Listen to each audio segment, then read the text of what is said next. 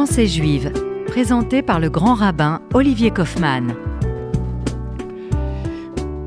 Bonjour chères auditrices et auditeurs de RCJ, très heureux de vous retrouver pour euh, cette page de Chavuta, page de méditation, de réflexion sur nos textes fondateurs dans la Torah. Aujourd'hui, je voulais euh, vous parler euh, d'une question qui peut paraître banale et assez rabâchée dans nos différentes réunions euh, d'études, dans nos synagogues ou centres communautaires, mais peut-être avec un éclairage euh, qui pourrait euh, nourrir nos réflexions respectives. C'est la notion d'hospitalité.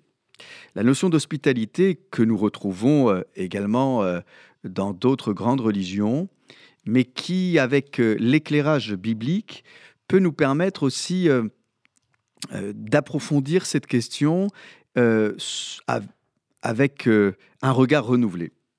Déjà en hébreu, vous le savez, hospitalité est composée de deux mots. Hachnasat orechim. Littéralement, faire entrer l'insertion, l'intégration des invités. Dans nos textes de commentaires, accueillir l'invité euh, s'apparenterait à ce qu'on appelle en hébreu Kabbalat Pene Shechina, l'acceptation, l'accueil du visage de la présence divine. Il y a donc une personnification euh, de la présence divine à travers le visage de l'étranger, le visage de l'invité. Comment faire en sorte que la personne qui est invitée ne se sente pas étranger chez vous, mais puisse se sentir comme à la maison, ou presque? Euh, La section biblique la plus connue euh, qui parle de cette question, c'est la paracha qui évoque le dévoilement de la présence divine à Abraham. Certes, Dieu est apparu à plusieurs reprises à Abraham, mais vous avez ici, euh, là encore, euh, une apparition dans des conditions particulières. Dans le livre de la Genèse, chapitre 18, verset 1, l'Éternel apparaît, il se révèle à lui, il s'agit d'Abraham, dans les plaines de Mamré. Le lieu, la condition de la révélation, ce sont autant de signaux qui nous permettent d'avancer sur euh, la question de l'hospitalité.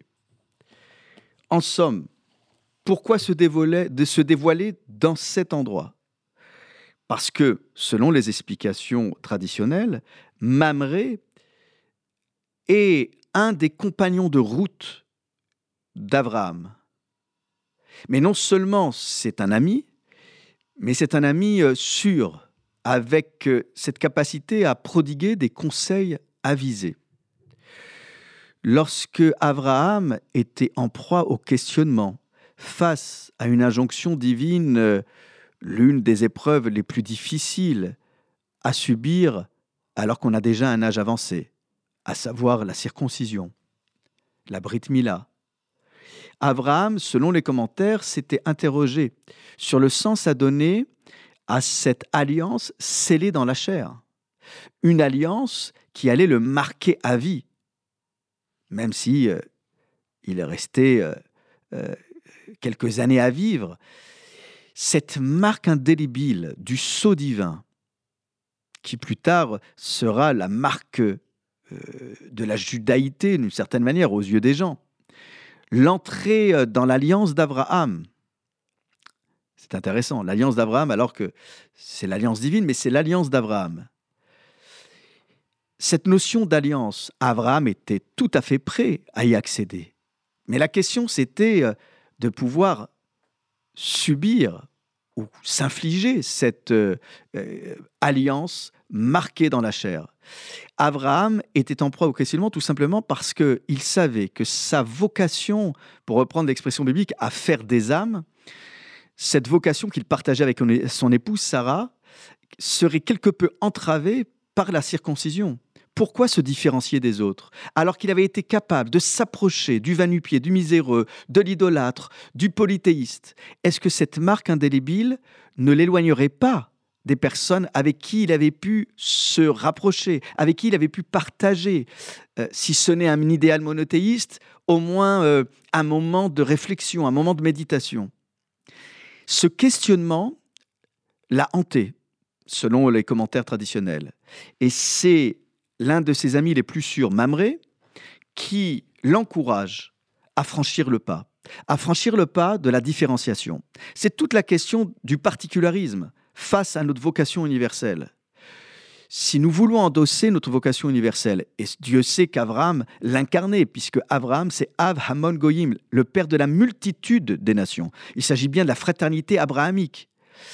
Eh bien, pour pouvoir endosser cette vocation universelle, Abraham devait comprendre une fois pour toutes qu'il ne pouvait pas rester juste dans cet universalisme, mais qu'il fallait qu'il puisse endosser ce particularisme, cette euh, façon de se singulariser, de se différencier des autres.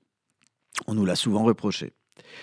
Eh bien, c'est dans les plaines qui relèvent de la propriété de cet homme, Mamré, qui a encouragé Abraham à se différencier des autres pour mieux endosser sa vocation universelle, c'est dans cette plaine que Dieu se révèle, c'est dans cette plaine que Abraham pourra aller au loin, au plus loin de son être, alors qu'il est épuisé par, euh, je dirais, euh, euh, ce qui advient post-traumatique, ce qui advient juste après la circoncision, Dieu lui offre la possibilité de ne pas se replier sur lui-même, il aurait eu toutes les raisons de se replier sur lui-même.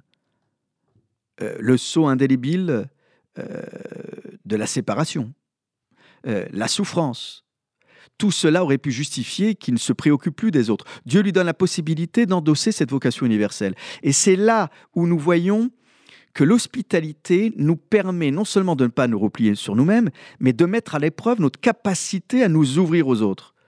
Oui, c'est très difficile euh, et même coûteux d'accueillir l'autre dans sa différence. Il ne mange pas de la même manière, il ne mange pas les mêmes choses.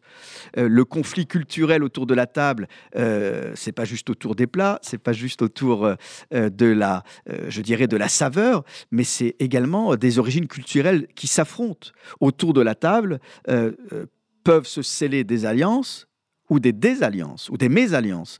Donc on voit bien qu'ici, cette notion d'achnasatochim, d'hospitalité, met à l'épreuve notre capacité à nous ouvrir aux autres, à nous adapter aux autres, sans pour autant renier ou, euh, nos, racines.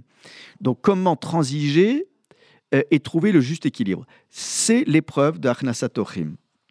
Alors, euh, ici, nous voyons donc l'enjeu. Il y a la question de la confrontation à autrui qui se joue dans cette, euh, euh, dans cette notion d'hospitalité. Et donc, euh, nous allons revenir quelques minutes après la pause musicale pour approfondir cette question en rentrant dans les détails de cette hospitalité d'Abraham. À tout de suite.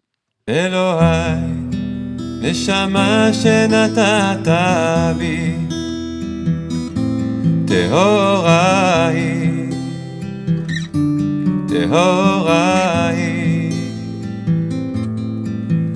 אלוהי, נשמה שנתת בי, טהוראי, טהוראי. אתה בראתה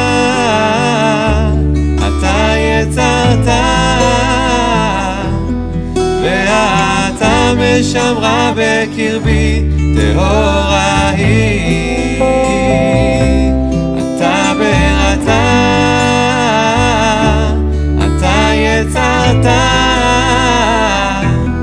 ואתה משמרה בקרבי טהורה היא.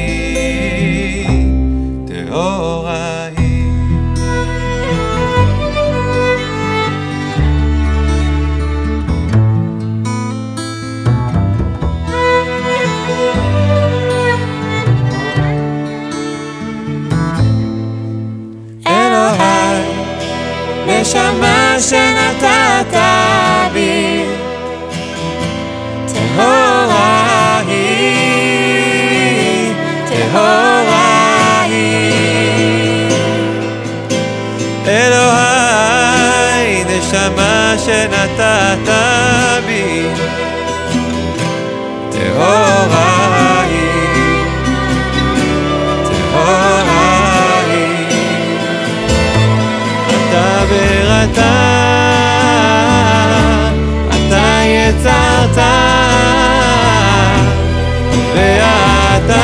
משמרה בקרבי, טהורה היא. אתה בראתה, אתה יצרת, ואתה משמרה בקרבי,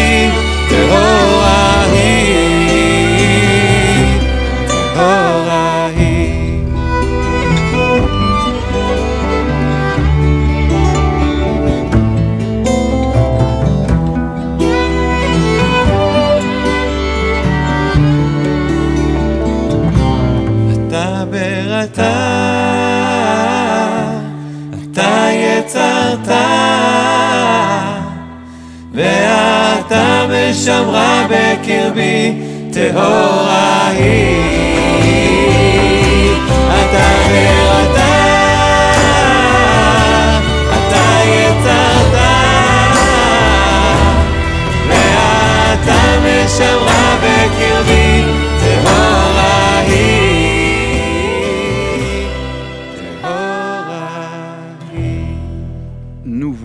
De retour après cette pause rafraîchissante avec euh, le couple que nous adorons, Yonina, Yonona.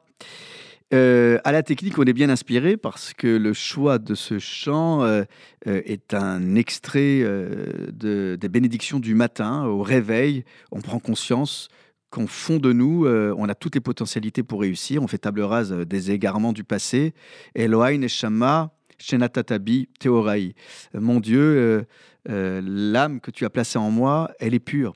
Elle est, elle, est, elle est pure. Et ce postulat de base nous rappelle que d'une certaine manière, lorsqu'on accueille des gens autour de, nous, euh, ce sont euh, des neshamot, ce sont des âmes, des âmes errantes, des âmes esselées, parfois des âmes perdues. Vous imaginez la vocation de cette table familiale qui peut réconcilier plus d'un, peut-être pas tout de suite avec le Créateur, mais avec, avec l'humanité. La vocation de Achnasatorim, c'est réconcilier les âmes perdues euh, avec euh, une générosité euh, autour de la table. Ce n'est pas par hasard que le Talmud assimile la table à manger au misbéach, à l'autel qui se trouvait au temple. Faire des offrandes, je dirais, alimentaires à nos invités, c'est comme faire des offrandes euh, telles qu'on les apportait au temple pour l'Éternel, saint béni soit-il.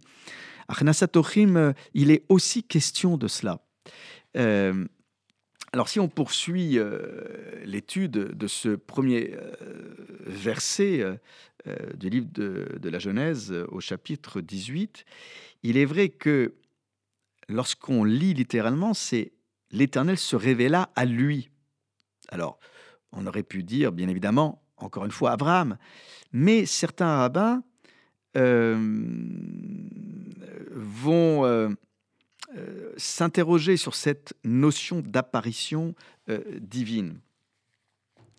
Il y a le malade, qui est Abraham, puisqu'il vient de subir la Brit Mila, et il y a cette idée que Dieu viendrait s'enquérir de son bien-être. S'enquérir de son bien-être. Euh, Abraham, euh, lui, a priori, est assis euh, sur euh, le pas de la porte. Il guette le passant. Malgré sa souffrance, il veut à tout prix continuer, peut-être plus qu'hier, c'est-à-dire lorsqu'il était incirconcis. Il veut se prouver à lui-même qu'il est capable, malgré la circoncision, de s'ouvrir à l'autre. Et donc il attend. Il attend l'occasion pour pouvoir continuer à réaliser ce qu'il faisait toujours avec son épouse, c'est de susciter le dialogue autour de la table. Selon le Midrash, euh, c'est en euh, engageant le dialogue que l'invité, euh, à un moment donné, pour prendre congé de son hôte, voulait le remercier. À ce moment-là, Abraham expliquait que l'être supérieur qui serait à l'origine de tous et toutes, c'est le Créateur et que c'était lui qu'il fallait remercier. Eh bien, Abraham, là, dans cette condition, il est faible.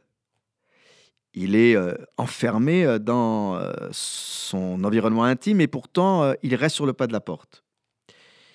Et à travers la figure de ces trois personnes étrangères, apparence humaine, mais selon les textes d'origine céleste, eh bien, il y a cet échange surréaliste. Nachmanide, célèbre exégète espagnol, va s'interroger sur l'essence même de, ce dévoilement.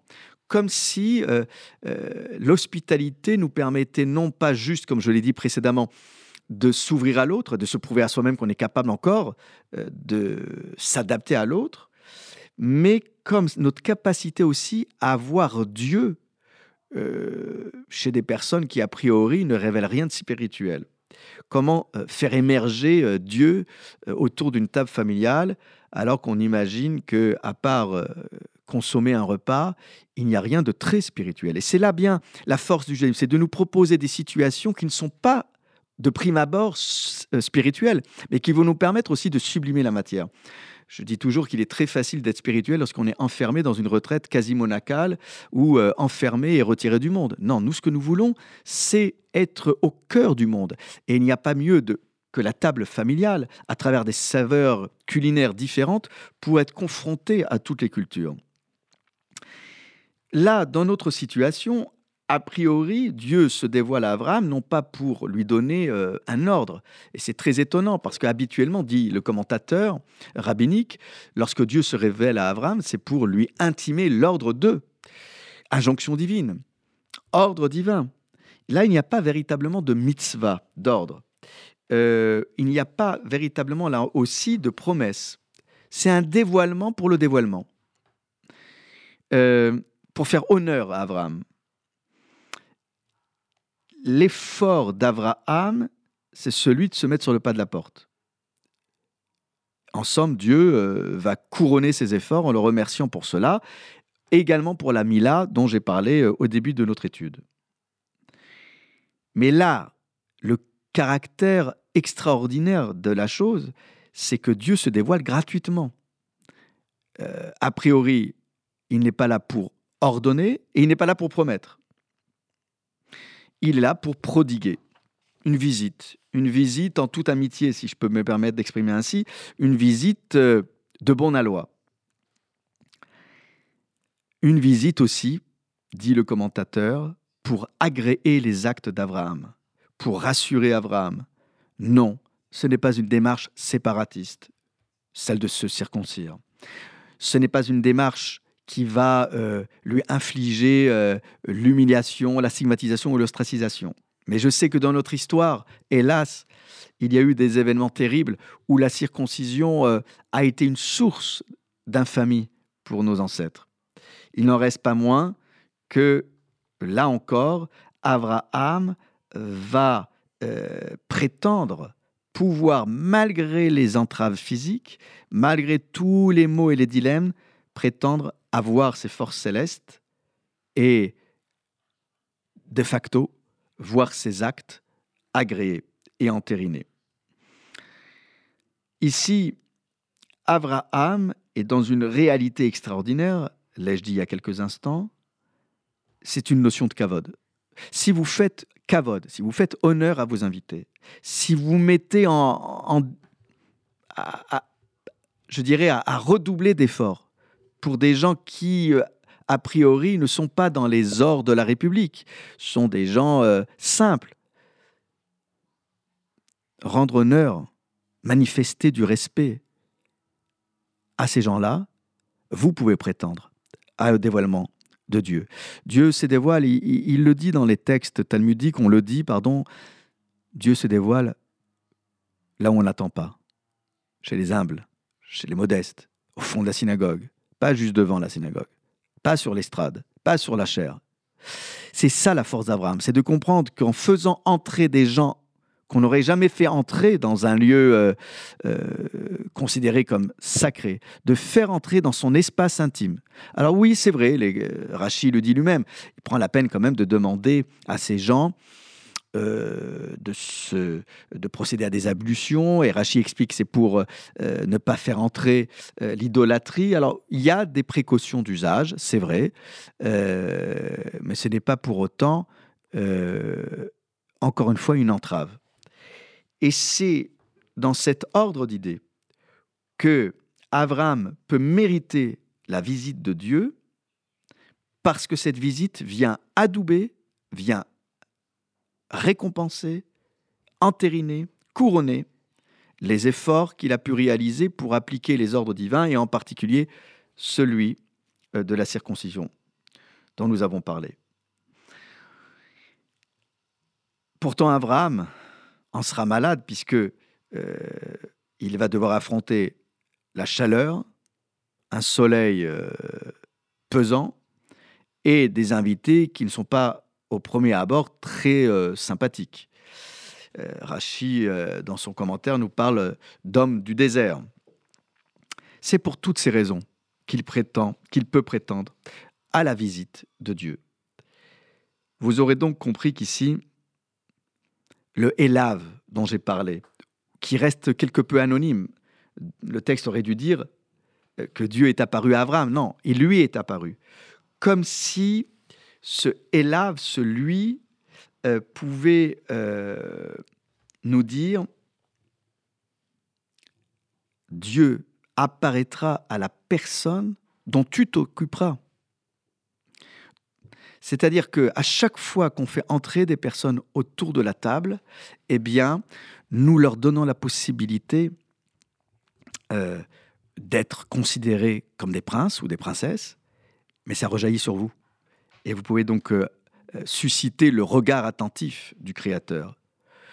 En somme, préparer la table, accompagner la personne jusqu'à sa place, parce que souvent les gens ne savent pas comment se placer, ils se sentent étrangers, les intégrer, les accompagner. Et en somme, euh, leur donner la possibilité d'être accompagnés aussi jusqu'au pas de la porte, vous serez allé jusqu'au bout de l'hospitalité d'Abraham. Eh bien, je vous souhaite tout simplement de, malgré euh, les difficultés économiques, malgré euh, tout ce qui pourrait entraver le coût de la vie, euh, c'est au centre de toutes nos discussions, eh bien, de rester hospitalier dans nos lieux communautaires, dans nos synagogues et dans nos foyers. À très vite. Shabbat Shalom.